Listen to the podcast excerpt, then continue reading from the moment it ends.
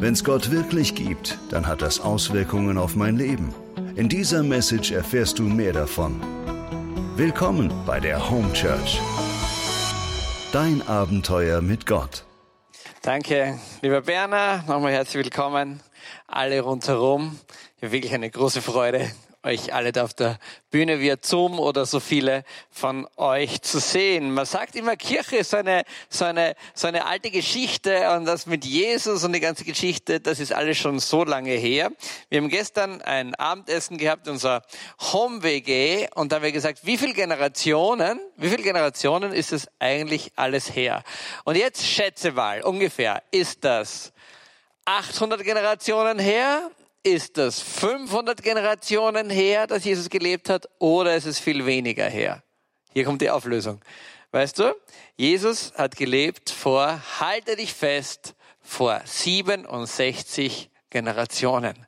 Vor 67 Generationen. Das ist überhaupt nichts. Das ist nothing. Vor 67 Generationen. Schau mal, die Generation vor dir, das ist die Generation deiner Eltern. Kennst du? Generation deiner Großeltern kennst du.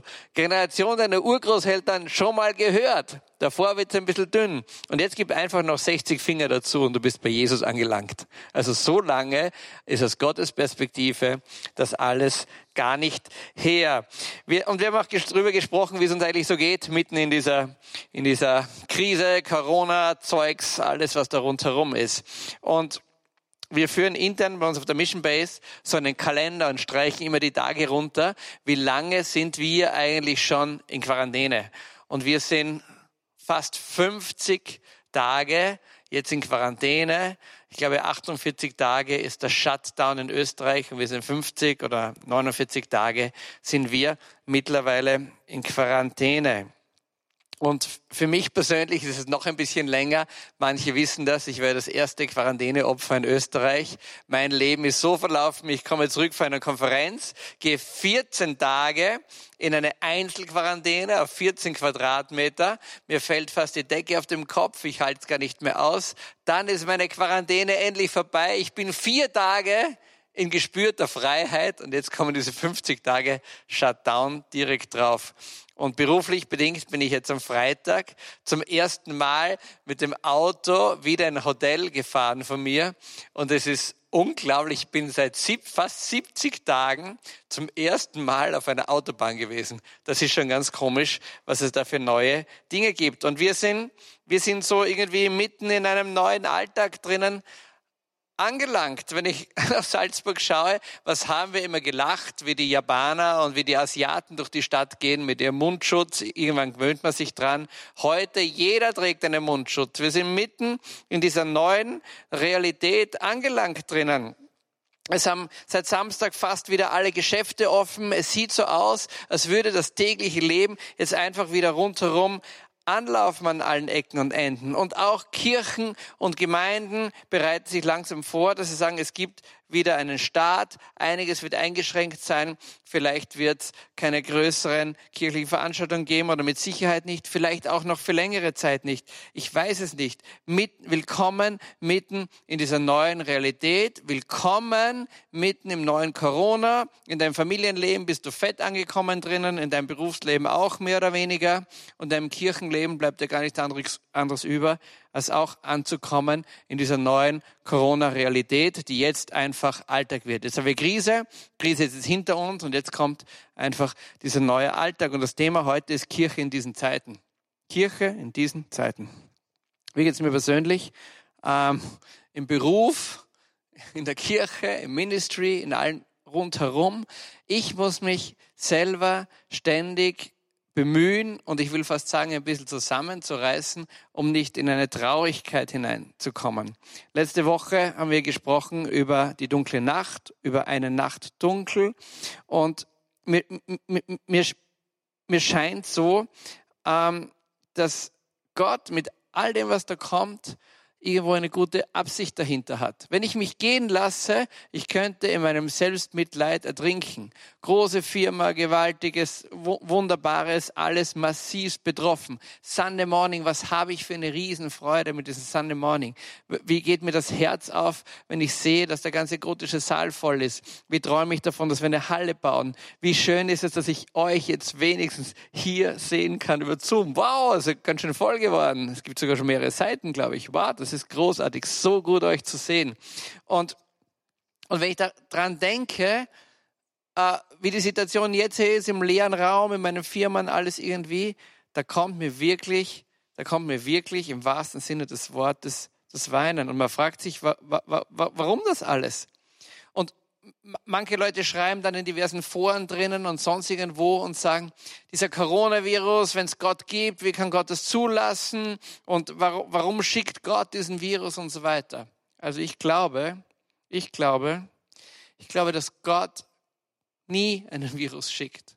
Aber ich glaube, dass Gott es manchmal zulässt, dass solche Dinge passieren. Und ich glaube und bin fest davon überzeugt, dass Gott einen Plan hat. Gott hat einen ganz konkreten Plan mit meinen Firmen. Gott hat einen ganz konkreten Plan mit meinem und mit deinem Leben. Und Gott hat einen ganz konkreten Plan für Kirche und Gemeinde. Dessen bin ich mir total sicher. Und vielleicht ist der Plan ein bisschen das, dass es heißt, oh liebe Leute, kommt und vielleicht ist es Zeit, ein bisschen in uns einzukehren, uns innerlich zu verdichten, uns innerlich zu sammeln, innerlich zu reifen, innerlich zu wachsen, um eigentlich die Kirche noch besser und schöner machen zu können als jemals zuvor. Viele Menschen sagen, warum kann es nicht so sein, dass mit der Kirche alles wieder so weitergeht mit Kirche und Gemeinde, wie es zuvor war? Ganz viele Menschen haben so ein lineares Denken und sagen, war, wenn es nur wieder so wird wie früher. Halt, Moment, stopp, stopp, stopp. Ich möchte daran erinnern, dass früher nicht alles so toll war. Ja, da gibt es einige sehr blühende Gemeinden, da gibt es einige sehr blühende Kirchen, Gar keine Frage, die wunderbare Arbeit machen. Alle machen wunderbare Arbeit. Aber das meiste oder ganz vieles an Kirchen, vor allem an den Landeskirchen, an den großen Kirchen rundherum, alles, was ich dort sehe, da ist nicht so vieles so wunderbar. Da ist ganz viel ausgehöhlt, ausgedorrt. Da ist ganz vieles, da ist ganz vieles wahrscheinlich gar nicht so, wie Gott sich das eigentlich vorstellt. Und vielleicht führt uns Gott ganz bewusst in ein neues Denken rein und neu sagen, boah, wo wollen wir denn eigentlich hin und wie hat Gott eigentlich Kirche und Gemeinde gewollt? Und heute, heute in, in der Lesung, die wir jetzt gleich nachher hören werden, wird, ähm, wird Petrus auftreten. Petrus kommt und haut eine gewaltige Predigt raus. Die findest du in der Apostelgeschichte 2. Und dann heißt von dieser Predigt, und diese Predigt traf die Menschen mitten ins Herz hinein. Und dann sagten die Menschen zum Petrus, Petrus, was sollen wir tun? Und vielleicht geht es auch dir in deinem eigenen Leben so, dass die Message von Gott, dass es einen Erlöser gibt, dass Gott dein Vater ist, dass die so in dein Herz hineinknallt, dass du dir nur sagst und nur denkst, was sollen wir tun? Und Petrus gibt die Antwort, was du tun sollst. Kehrt um, lasst euch taufen und empfängt den Heiligen Geist. Nochmal zum Mitschreiben. Kehr um, lass dich taufen und empfange den Heiligen Geist. Bumm, 3000 Gläubige an einem Tag dazu. Das ist wirklich großartig. Das ist wirklich großartig. Und heute, wie ist es heute? Vielleicht bist du getroffen. Vielleicht hast du schon umgekehrt. Vielleicht hast du dich taufen lassen. Vielleicht hast du den Heiligen Geist empfangen. Und jetzt kommt der Virus und zieht dir die Kirche und alles Mögliche und deine Gemeinde und alles unter den Füßen weg und du weißt nicht mehr so genau, wie es weitergeht. Aus Gottes Perspektive, aus deiner Perspektive kann das sein, dass es wirklich erschreckend ist. Aus Gottes Perspektive ist da nicht viel Neues da. Das kennen wir alles schon in der Geschichte mit Gott. Ich möchte dich an eine ganz kurze, ganz kurze Geschichte erinnern. Da war das Volk Israel, es hat in Jerusalem gelebt, sie haben geheiratet, sie haben Kinder gezeugt, Sie haben einen gewaltigen Tempel gebaut. Der Tempel war der Ort ihrer Identität. Dort haben sie ihre Gottesdienste gemacht. Dort haben sie alles gehabt, was ihnen wichtig war. Und dann, wie es so oft ist mit der Geschichte des Volks Israel, naja, da gibt es halt andere Dinge, die dann noch wichtiger werden. Und für den einen sind es Frauen, für die anderen ist es Reichtum, für, das an, für die anderen ist es Wirtschaften, für die anderen ist es Macht, für die anderen ist es weiß nicht was alles. Und Gott kommt immer mehr und immer mehr und mehr und mehr in, in den Hintergrund. Und dann schickt Gott die Propheten. Und die Propheten ermahnen immer wieder das Volk. Und dann kommt's, dass Gott, und das ist nicht das erste Mal, nicht nur Propheten schickt, um das Volk zu warnen, sondern da kommen sie, die Feinde packen das ganze Volk Israel und verschleppen es nach Babylon. Na, Servus, na, gute Nacht. Und jetzt ist es das ganze Volk Israel in Gefangenschaft, verschleppt in Babylon, weit weg, nichts mehr Tempel, nichts mehr irgendwelche Dinge, die ihnen heilig sind. Und jetzt habe ich eine sehr gewagte These. Ist nur eine These und soll vielleicht nur zum Nachdenken anregen. Aber vielleicht lässt Gott auch zu, dass uns in diesen Tagen Dinge genommen werden, die uns sehr heilig sind, die uns sehr wichtig sind, die uns ganz große Identität gestiftet haben. Vielleicht lässt Gott es zu, nicht damit er uns ärgern kann damit, nicht damit er uns verunsichert deswegen, sondern aus einem einzigen Grund. Damit wir wieder mehr und neu ihn, unserem Vater im Himmel entdecken und damit wir wieder mehr Anbeter werden in Wahrheit und im Geist, damit du und ich, damit wir beide wieder mehr eintreten in diese Gotteskindschaft. Ich weiß es nicht. Aber vielleicht lässt Gott das zu. Und aus dieser Gefangenschaft in Babylon wunderbare Dinge entstanden. Die Bibel ist voll mit wunderbaren Erzählungen, wie Glaube gereift ist im Exil. Und vielleicht bist du so einer, der irgendwo in Norddeutschland, irgendwo ganz oben, ganz verlassen wohnt und sagt, ich weiß, sind viele Sunday Morning Zuschauer von dort, die sagen, wow, ich habe gar, gar, gar keine geistige Nahrung weit und breit. Ich lebe in der Diaspora. Ich lebe vielleicht so wie damals verschleppt das Volk Israel in Babylon.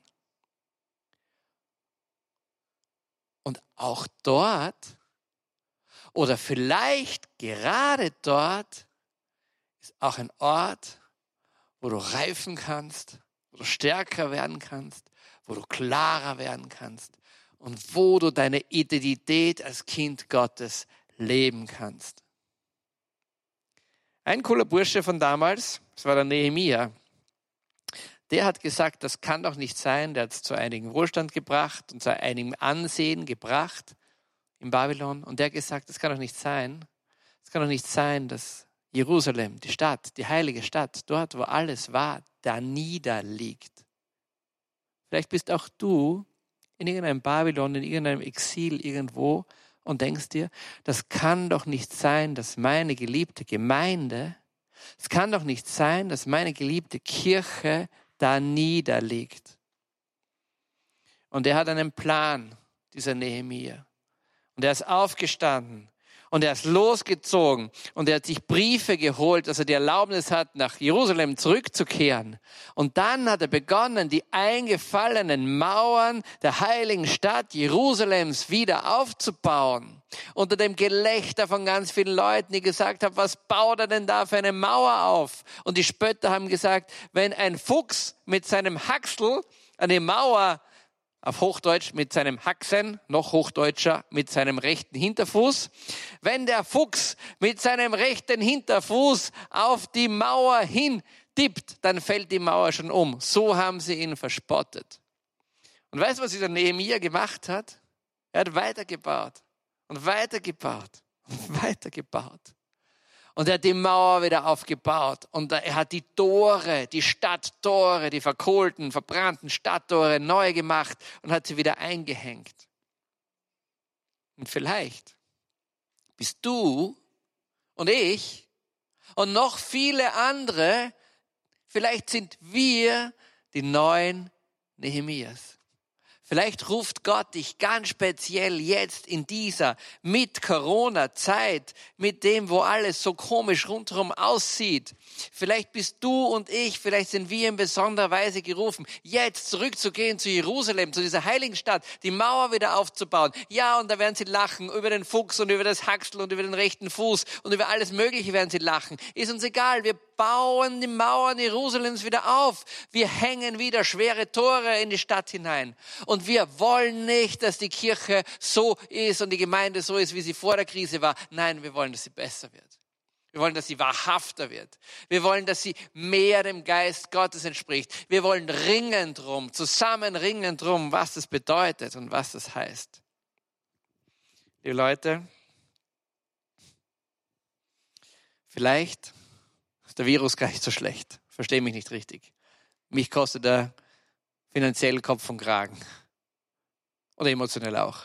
Aber ich sagte nochmal, vielleicht ist der Virus gar nicht so schlecht.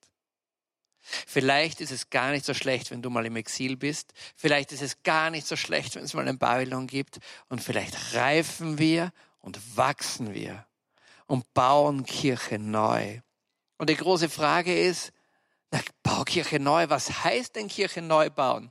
Heilige Franziskus hat vor hunderten Jahren den Ruf gekriegt von Gott, bau meine Kirche wieder auf. Er hat es auch nicht gecheckt und er ist hinausgegangen und hat ein kleines Kirchlein aufgebaut mit den Steinen, bis er gecheckt hat, es geht um die Kirche als Ganzes. Und wir, wenn wir sagen, ja, bauen wir Kirche auf, wir checken es auch nicht. Wir glauben, wir müssen eine große Online-Konferenz machen. Wir glauben, wir müssen eine Zoom-Konferenz machen mit der ganzen Welt. Wir glauben, wir müssen immer hipper werden. Wir glauben, wir müssen alles. Stopp! Stopp! Weißt du, was wir wirklich werden müssen? Kirche, so wie Gott sie gedacht hat. Und wie diese Kirche ausschaut, wie Gott sie gedacht hat, das sagt jetzt gleich Berner. Also viele Menschen sagen, Kirche soll wieder zurückkehren, soll wieder das werden, wie es vorher war, wie es vor Corona war. Und wenn man die Kirche anschaut, mal so ganz nüchtern von außen, dann sagen viele, diese Kirche ist nicht authentisch, sie ist langweilig, sie hat keinen Platz für mich, sie ist kraftlos, sie kümmert sich eigentlich nicht wirklich um meine Sorgen. Und viele sagen, aha, das soll die Kirche sein, das soll ein Ort sein, wo ich heiler werde. Zu diesem Verein gehöre ich nicht dazu oder will ich nicht dazugehören. Und jetzt kommt dann plötzlich diese Corona-Krise und wir fragen uns, was ist eigentlich die Kirche in ihrem tiefsten, innersten Wesen? Was ist sie wirklich und wie soll Kirche sein? Und die erste Antwort ist, Kirche, das ist nicht der Leiter deiner Kirche, nicht der Pfarrer, nicht der Priester alleine. Das ist nicht einfach nur der Bischof und die Bischöfe und der Papst, ähm, nicht einfach nur dein Pastor, nicht die Lobpreisband, sondern Kirche, das sind du und ich. Du und ich, wir sind die Kirche. Das heißt, Kirche sind wir alle. Und deine Kirche wird so sein, wie du dich einbringst, zum großen Teil. Das ist eine gute und eine schlechte Nachricht. Das heißt auch, dass es uns einiges kostet, dass wir etwas investieren müssen in diese Kirche, damit sie so leuchten kann, wie es Gott eigentlich gedacht hat. Und wie schaut jetzt Kirche aus? Wie hat sich Gott die Kirche gedacht?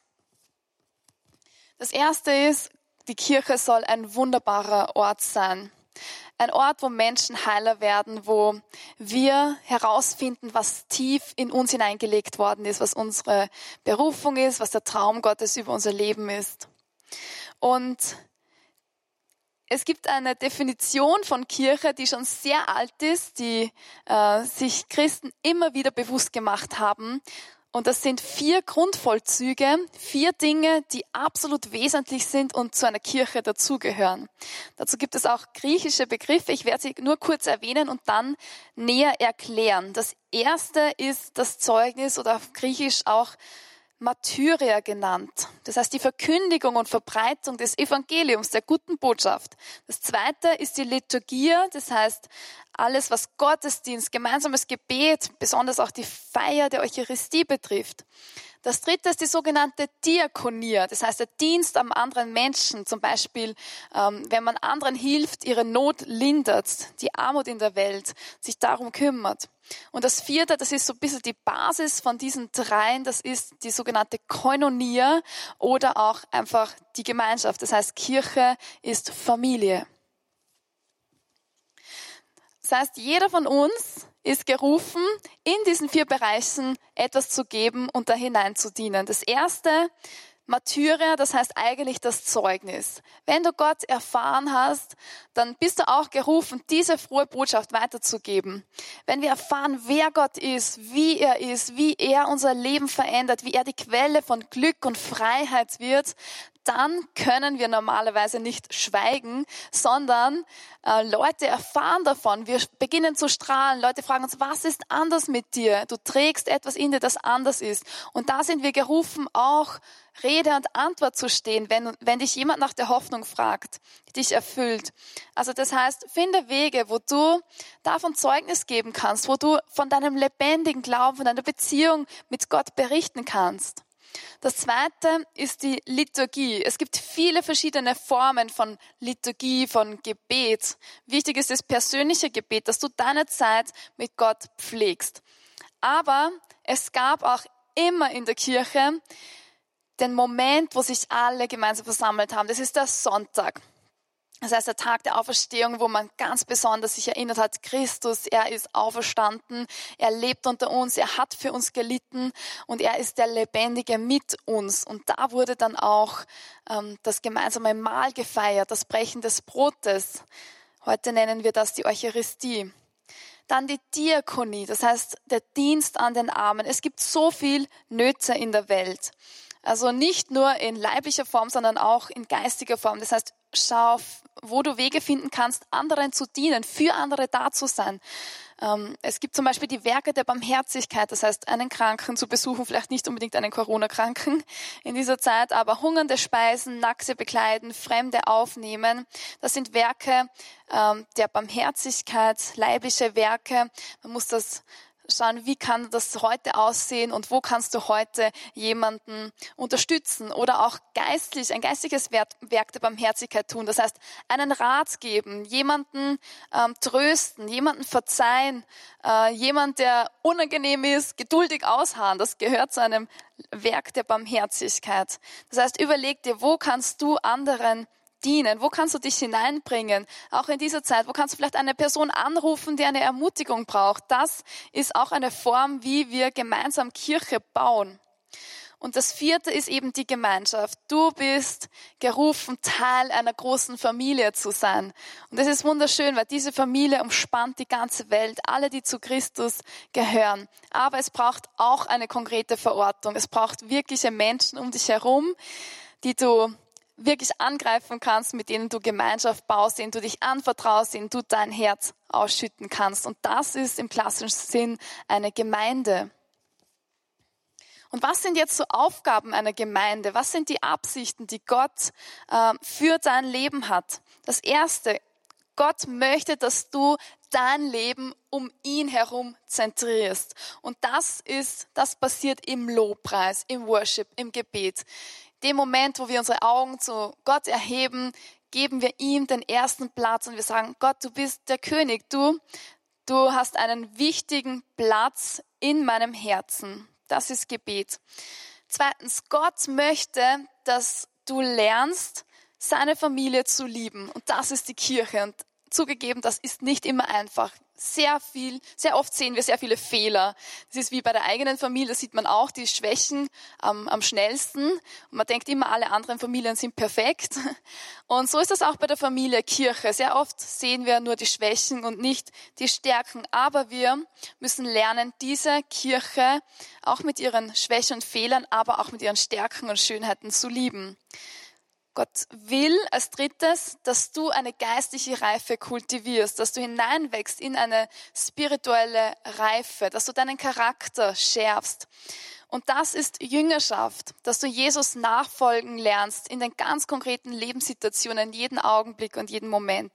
Und das vierte ist, Gott will, dass du etwas zurückgibst von dem, was du empfangen hast. Er will, dass du dich auch in andere Menschen investierst. Das nennen wir Ministry oder Dienst. Und schließlich Gott will, dass du von seiner Liebe Zeugnis gibst, dass du das nicht nur für dich behaltest. Also was bringt die Kirche? Das ist ein Ort, wo du Gott erfahren kannst, ein Ort des Gebetes, ein Ort des Lernens, des Heilerwerdens und des Reifens, ein Ort, wo du Freundschaften pflegen kannst. wir als Kirche, wir werden stärker durch Anbetung, wir werden wärmer durch diese Gemeinschaft, wir werden tiefgehender durch Jüngerschaft, wir werden weiter durch Dienen und größer durch Evangelisation. Das ist ein Wort von Rick Warren, das sehr viel Wahrheit auf den Punkt bringt, was Kirche eigentlich sein soll. Und wenn du möchtest, dann sei Teil dieser neuen Kirche. Sei so ein Nehemia.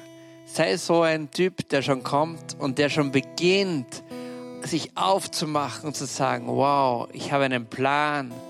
Ich möchte beginnen, die Mauern Jerusalems wieder aufzubauen. Ich möchte beginnen, die Tore wieder einzuhängen in diese heilige Stadt. Ich möchte beginnen, diese vier Grundvollzüge der Kirche zu leben. Und ich weiß, dass ich Teil davon bin. Ich weiß, dass es nicht darum geht, dass ich sage, wer bringt mir das beste Angebot, wer ist der, wer ist der, was ist die hipste Kirche, was ist die coolste Kirche, wo muss ich am wenigsten zahlen, wenn ich dabei bin oder wo ist am bequemsten. Das ist nicht die Frage. Sondern die Frage ist, wo ruft Gott dich hin? Ein neuer Nehemiah zu sein. Kirche ist ein wunderbarer Ort, an dem wunderbare Menschen gemeinsam Wunderbares tun. Und wie Kirche ausschaut, hängt von dir ab und hängt von mir ab.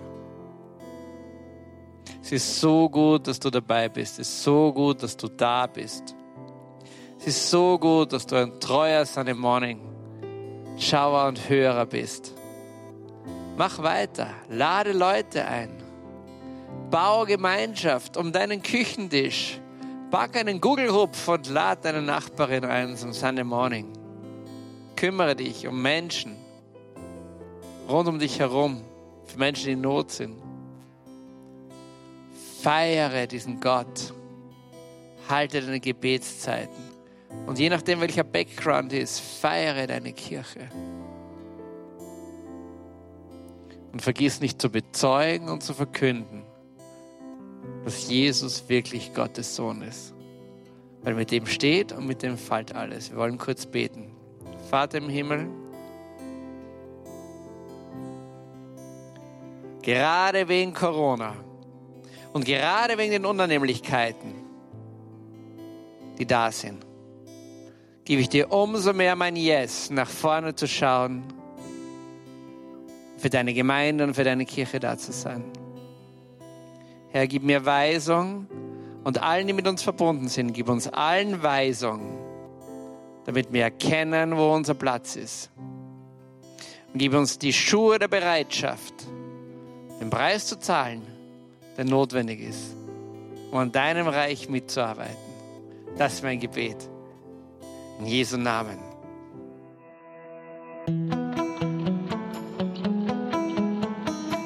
Das war die Message zum Sunday Morning. Wenn du am Reich Gottes mitbauen und uns unterstützen möchtest, dann geh auf www.home-church.cc.